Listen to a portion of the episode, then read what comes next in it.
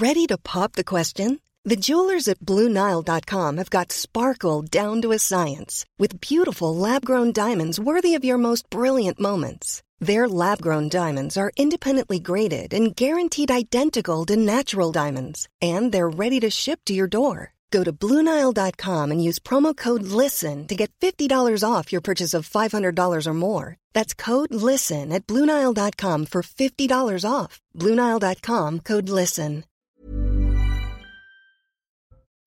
Benjamin Netanyahou n'a qu'un seul objectif, détruire le Hamas. Le Premier ministre israélien refuse de négocier une trêve humanitaire si le groupe terroriste ne libère pas les otages. Le chef de l'État hébreu s'est également félicité de l'avancée des troupes de Tsahal sur le terrain. La ville de Gaza est entièrement encerclée. Hassan Nasrallah met sur la table l'hypothèse d'une guerre totale. Une escalade du conflit n'est pas écartée. Le chef du Hezbollah libanais menace Israël en cas d'attaque préventive. Sur le front, les affrontements entre l'armée israélienne et les combattants du Hezbollah libanais restent limités. Après les tags d'étoiles de David sur des bâtiments de région parisienne, après les slogans anti-juifs scandés par un groupe de jeunes dans le métro de la capitale, de nouvelles inscriptions antisémites ont été découvertes ce vendredi sur plusieurs établissements scolaires à Strasbourg. 887 actes antisémites ont été recensés en France depuis les attaques terroristes du Hamas. Enfin, plus de 300 000 foyers sont encore privés d'électricité dans l'Hexagone après le passage de la tempête Kiaran.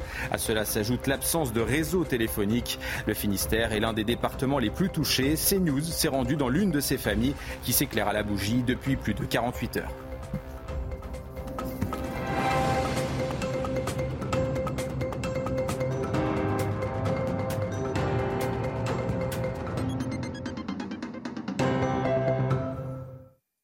Bonsoir à tous, bienvenue dans votre édition de la nuit sur CNews. Israël continue de refuser toute trêve humanitaire à Gaza. Benjamin Netanyahou a écarté cette possibilité sans une libération des otages détenus par le Hamas, le groupe terroriste que le Premier ministre israélien a promis de détruire. L'objectif de nos ennemis est de détruire Israël. Je vous le dis, nos ennemis échoueront, ils seront vaincus. Nous ne relâcherons pas nos efforts tant que nous n'aurons pas atteint nos objectifs. Détruire le Hamas, ramener nos otages et rétablir la sécurité de nos citoyens et de nos enfants.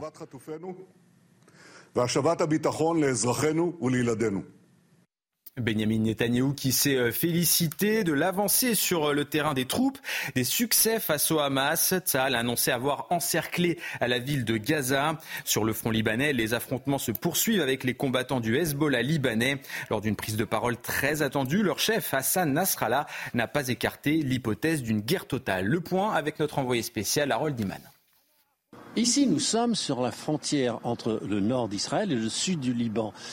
Le Hezbollah tire des missiles de manière intermittente depuis le 8 octobre, notamment sur cette ville de Kiryat Shemona où nous nous trouvons. Et hier, une pizzeria a été atteinte, faisant quelques blessés.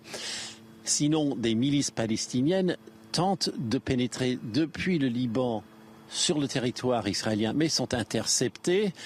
La tactique employée par le chef du Hezbollah reste un mystère mais il s'est exprimé ce 3 novembre et nous allons écouter un extrait pour comprendre ce qu'il tente de faire dans ce conflit qui a commencé à Gaza.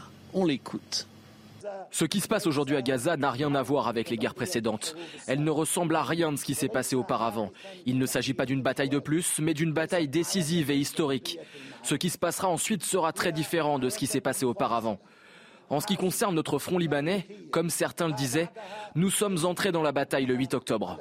Certaines choses restent quand même stables. Hassan Nasrallah a l'art de l'inflation verbale. Il a mis en garde la marine américaine qui euh, navigue au large des côtes d'Israël et du Liban et il a également estimé, contre toute logique, que les massacres d'Israéliens qui ont eu lieu autour de la bande de Gaza était le fait de l'armée israélienne qui était furieuse d'avoir été déjouée par le Hamas, le Hamas considéré comme une organisation quasi sacrée. Ainsi, Nasrallah garde, comme il dit, toutes les options et c'est à lui de nous surprendre et c'est là qu'il reste assez égal à lui-même. En déplacement en Israël, Anthony Blinken a plaidé pour une solution à deux États au Proche-Orient. Le secrétaire d'État américain a affirmé qu'il s'agissait du seul moyen d'assurer la sécurité de l'État hébreu et de répondre aux aspirations légitimes des Palestiniens. Après un échange avec le Premier ministre Benjamin Netanyahou, il a également appelé à protéger les civils dans la bande de Gaza. Nous devons faire davantage pour protéger les civils palestiniens. Nous avons clairement indiqué que la manière dont Israël mène sa campagne pour vaincre le Hamas est importante. C'est important parce que c'est ce qu'il faut faire, dans le respect de la loi. C'est important parce que ne pas le faire, c'est jouer le jeu du Hamas et d'autres groupes terroristes. Il n'y aura pas de partenaires pour la paix s'ils sont accablés par la catastrophe humanitaire et aliénés par toute indifférence perçue à l'égard de leur sort. Anthony Blinken qui rencontrera les ministres de cinq pays arabes euh, ce samedi à Hammam en Jordanie. Pendant ce temps-là, à Tel Aviv, certaines familles des 240 otages ont réclamé le retour immédiat de leurs proches détenus par le Hamas.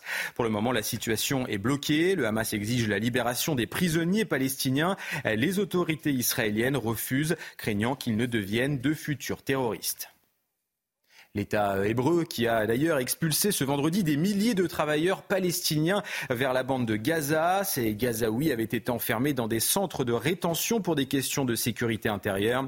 18 500 permis de travail avaient été annulés par les autorités israéliennes trois jours seulement après les attaques terroristes du Hamas le 7 octobre dernier. Et puis, euh, autre décision prise par le gouvernement israélien, partager les horreurs commises par le Hamas pour gagner la guerre de la communication face aux groupes terroristes. Aucun média officiel, aucune chaîne de télévision n'a été choisi euh, pour se rendre dans un kibbutz attaqué. Euh, seul un groupe restreint d'influenceurs a pu y accéder. Récit d'Audrey Berthaud en pantalon de yoga et gilet pare-balles. Cette influenceuse israélienne aux 500 000 abonnés sur Instagram est venue visiter un kibbutz dévasté par le Hamas. Depuis le 7 octobre, sa page Instagram est passée d'un défilé de tenues de mode à un contenu appelant ses abonnés à se rassembler pour Israël. J'ai tout arrêté pour montrer au monde la vérité, parce que c'est fou que des gens nient tout ce qui s'est passé ici. C'est fou. Je ne peux pas travailler normalement maintenant. Je suis une influenceuse mode et maintenant je suis une influenceuse juive. C'est la seule chose qui compte pour moi, que les gens sachent que je suis fière d'être juive et que je resterai fière d'être juive pour toujours. Alina Rabinovitch, influenceuse culinaire, a également chamboulé son quotidien pour venir sur le terrain et montrer ses atrocités. Le jour où ça s'est passé, j'ai immédiatement su que je ne voulais plus faire aucun autre contenu. Nous voyons que tout le monde parle d'Israël tout le temps. Moi, je veux dire la vérité. Et quand le ministère israélien des Affaires étrangères m'a contacté, j'ai immédiatement dit oui. Je me fiche que ce soit dangereux parce que je suis ici pour raconter leur histoire. Comme elle, d'autres influenceurs ont été invités par le gouvernement israélien pour témoigner de la réalité. L'Institut français touché par un bombardement israélien à Gaza. Le bâtiment était vide, aucune victime n'est à déplorer. Le Quai d'Orsay a demandé des explications sans délai aux autorités de l'État hébreu. Il a également condamné une autre frappe, celle contre le bureau de l'AFP dont Israël nie être à l'origine. La bande de Gaza que 34 Français et leurs familles ont quitté direction l'Égypte. L'évacuation a eu lieu ce vendredi via le poste frontière de Rafah. Une première étape selon la ministre des Affaires étrangères Catherine Colonna.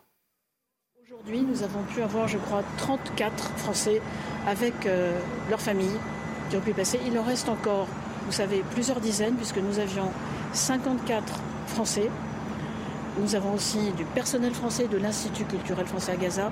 Et si je compte les Français, nos agents de l'Institut culturel et leurs familles, ça représente environ 170 personnes. Seule une partie a pu passer aujourd'hui. Nous poursuivons nos contacts avec euh, les différentes parties prenantes pour que ces sorties puissent continuer et surtout se faire en sécurité. En Tunisie, maintenant, les débats se poursuivent au Parlement pour punir toute normalisation avec Israël. Le projet de loi soutenu par une majorité de députés vise à interdire la reconnaissance de l'entité sioniste ou l'établissement de liens directs ou indirects avec ses ressortissants. La sanction envisagée, 6 à 12 ans de prison pour haute trahison, voire la perpétuité en cas de récidive. Les détails avec Aminata Demphal. Une proposition de loi inédite au Parlement tunisien Les députés veulent interdire tout contact de près ou de loin avec Israël. Élaboré par des partisans du président Kaïs Saïd, un premier texte avait déjà été déposé avant même l'attaque du Hamas et la riposte israélienne. Un texte durci en raison de la guerre. Nous maintenons fermement notre position selon laquelle la Palestine doit être libérée du fleuve jusqu'à la mer, avec la récupération complète de la patrie, la restitution de tous les territoires, l'établissement de l'État palestinien sur toutes ses terres, avec Jérusalem comme capitale. L'interdiction recouvre toute forme de communication ou relations commerciales délibérées de manière directe ou indirecte avec les Israéliens, à l'exception des Palestiniens ayant la nationalité israélienne. Participer à des événements, qu'ils soient politiques, économiques ou encore sportifs en Israël, est également prohibé le texte prévoit ainsi une peine allant de 6 à 12 ans de prison et à la perpétuité en cas de récidive, y compris pour les quelques 2000 juifs tunisiens en contact avec des ressortissants en Israël. La proposition de loi ne devrait pas être votée dans l'immédiat. En France maintenant, Emmanuel Macron a annoncé la tenue d'une conférence humanitaire à Paris le 9 novembre prochain. Objectif, obtenir des dons pour accélérer l'aide et échanger sur les accès à la bande de Gaza. Pour le président de la République, la lutte contre le terrorisme ne peut justifier de sacrifier des civils. Israël ne sera pas présent à cette réunion. La marche pro-palestinienne prévue demain à Paris aura bien lieu. Le préfet de police Laurent Nunez l'a autorisé, mais a prévenu qu'aucun débordement ne sera toléré. Grande première, le Parti socialiste appelle à défiler dans toute la France. D'autres manifestations sont organisées ce samedi dans l'Hexagone.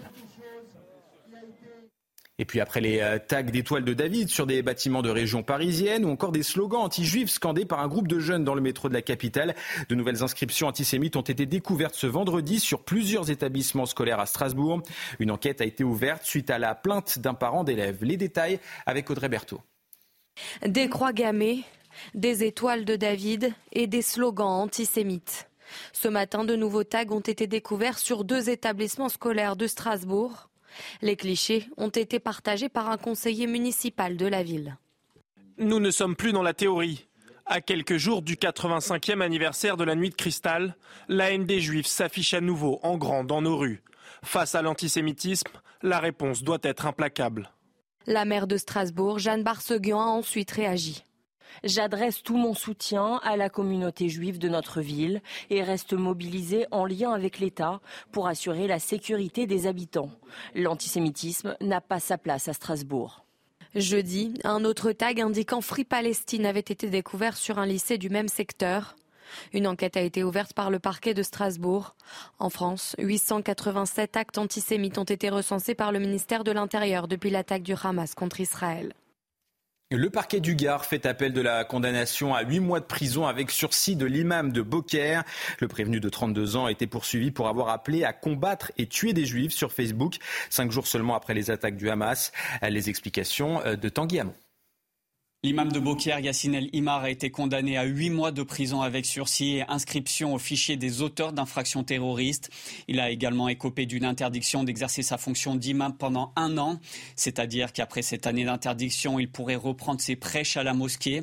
Des peines jugées insuffisamment fortes par le parquet de Nîmes qui a décidé de faire appel.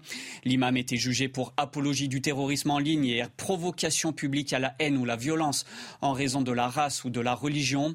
Il avait publié un message sur Facebook tiré d'un hadith qui disait, je cite, Vous combattez les juifs et aurez le dessus sur eux, de sorte que la pierre dira aux musulmans, voici un juif caché derrière moi, viens le tuer. Après un signalement du préfet du Gard, il avait été interpellé en début de semaine à l'aéroport de Marseille-Marignane alors qu'il revenait d'un pèlerinage à la Mecque. Il s'agit d'un homme d'une trentaine d'années, franco-marocain et qui avait exercé dans plusieurs mosquées de la région. Il s'était établi dans celle de Beaucaire depuis trois ans. Le bilan humain de la tempête Kiaran s'est alourdi. Selon euh, Elisabeth Borne, au moins deux personnes sont mortes, 47 ont été blessées. Lors de la visite d'une caserne à Caen, la Première ministre a remercié les sapeurs-pompiers d'avoir évité un bilan plus dramatique. En Bretagne, Emmanuel Macron a également salué le travail des secours. Néanmoins, par rapport à la violence de cette tempête, à sa gravité, le bilan humain est extrêmement réduit. Euh, c'est vraiment euh, la mobilisation de l'ensemble des, services de l'État, de la bonne coopération avec les collectivités territoriales Et je veux vraiment remercier l'ensemble des services de l'État, des opérateurs et des maires en particulier à leur côté pour la prévention. Je veux vous dire que nous pouvons être, malgré toutes les difficultés, très fiers de notre prévention et de la solidarité. Depuis le passage de la tempête Kiaran, plus de 300 000 foyers sont encore privés d'électricité. À Riex-sur-Bellon, dans le Finistère, plus rien ne fonctionne et certains euh, se retrouvent même sans réseau téléphonique. En attendant l'intervention à Denedis, l'heure est désormais à la débrouille. Reportage de Jean-Luc Thomas, Jérôme Rampenou et Aminata Demphal. Moi, je peux plus rien faire, toi, je peux pas envoyer de mail, rien. Depuis le passage de la tempête, Thierry et Isabelle s'éclairent à la bougie. On est carrément dans le noir parce qu'il n'y a plus du tout d'électricité. Heureusement que j'avais pensé l'année dernière à acheter une plaque au gaz pour pouvoir au moins faire euh, la cuisine, sinon on ne pouvait pas manger, plus rien faire. Seule source de lumière en journée, cette grande fenêtre dont le volet électrique est tombé en panne. C'est un coup de chance pour nous, comme ça au moins on a un peu de luminosité euh, dans la maison. Dans l'attente d'une intervention d'Enedis, certains commerçants comme ce buraliste se sentent coupés du monde. On vend, mais euh, uniquement quand il fait jour. Hein. Normalement, on ouvre à 7 heures, mais là, on peut pas. Plus compliqué encore pour ce boucher qui n'a plus de moyens de conserver sa viande au frais. Arnaud tente de sauver ce qu'il peut. C'est une denrée périssable. Je pense que là, on va perdre l'ordre de 10 000 euros facilement. Quoi. Si on avait chargé par rapport à tout ça, donc euh, très très compliqué. Ouais. Sans réseau téléphonique pour s'informer, les habitants arrivent à la mairie pour obtenir des nouvelles. Le maire tente de rassurer et affirme Kennedy c'est sur le terrain. L'ampleur des dégâts est telle que ça ne peut pas être résolu en quelques heures. Vous êtes ici dans la mairie, on n'a pas d'électricité, pas de réseau. Donc on est, même, au même registre que tout le monde. Le président évoque un rétablissement du courant d'ici à lundi dans 90% des foyers touchés. Avant l'arrivée de la grippe saisonnière, la vaccination est en baisse. Néanmoins, certains Français anticipent et se rendent dans les pharmacies pour se protéger. C'est le cas dans cet établissement situé à Levallois-Perret. Reportage de Jean-Laurent Costantini, récit signé Tony Pitaro. Dans cette pharmacie de Levallois-Perret, les premières vaccinations contre la grippe ont commencé. Ce pharmacien observe que moins de personnes viennent se faire vacciner par rapport aux autres années. Il y a un peu moins de monde quand même qui se font vacciner à cette époque de l'année. Alors que c'est important parce qu'il faut savoir que le vaccin met trois semaines pour être complètement efficace. Donc à partir du moment où vous faites le vaccin, vous n'êtes pas tout à fait protégé pendant les trois semaines qui suivent. Donc c'est bien de le faire maintenant. Le vaccin contre la grippe est recommandé pour les personnes de plus de 65 ans, mais d'autres profils sont à risque. On recense également les gens qui souffrent de maladies cardiovasculaires chroniques, de maladies pulmonaires chroniques comme l'asthme par exemple, qui peuvent être très fragiles, la bronchite chronique également. Euh, ne pas oublier les patients immunodéprimés, ceux qui vont rentrer dans des chimiothérapies euh, devraient se faire vacciner avant toute chimiothérapie. Euh, les diabétiques, ceux qui souffrent également d'obésité morbide, c'est un risque particulièrement élevé de complications liées euh, à la grippe. Et enfin, ne pas oublier un dernier point, les femmes enceintes. L'épidémie de grippe démarre le plus souvent fin décembre et dure en moyenne 10 à 11 semaines. Allez, on passe tout de suite au JT Sport. On démarre ce JT Sport avec du football et de la Ligue 1. En ouverture de la 11e journée, le Paris Saint-Germain recevait Montpellier. Les partenaires de Kylian Mbappé n'ont laissé aucune chance aux Zéroltais. Victoire 3 à 0 grâce à des buts de Lee, Zahir Emery ou encore Vitinha. Un succès qui permet au double champion en titre de prendre la tête du classement avec deux points d'avance sur Nice.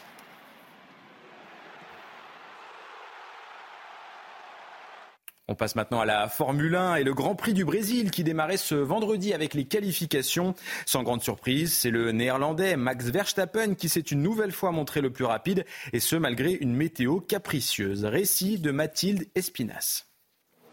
Des qualifications tendues dès le début. Les voitures se bousculent à la sortie des stands car jusque dans les dernières minutes, personne n'est à l'abri de sortir dès la Q1, pas même Lewis Hamilton.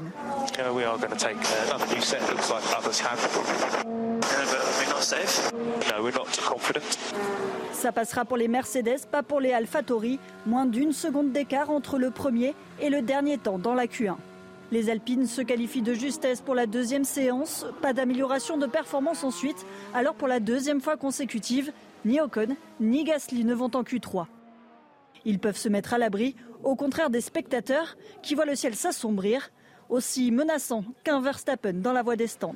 Regardez, regardez, regardez Verstappen en haut déjà. Ah il en dépasse une, c'est celle de George Russell. La deux avec Hamilton dans pas longtemps, juste après le grand écran. Voilà, c'est fait par l'extérieur. Il va pas laisser passer, il ne laissera pas passer Lewis Hamilton. Les pilotes n'auront eu que 5 minutes avant que les éléments se déchaînent. Le temps pour Max Verstappen de réaliser le meilleur temps et signer la 31e pole position de sa carrière. Dimanche, Charles Leclerc partira deuxième, devant une deuxième ligne 100% Aston Martin. Enfin, si la lumière revient sur Sao Paulo d'ici là.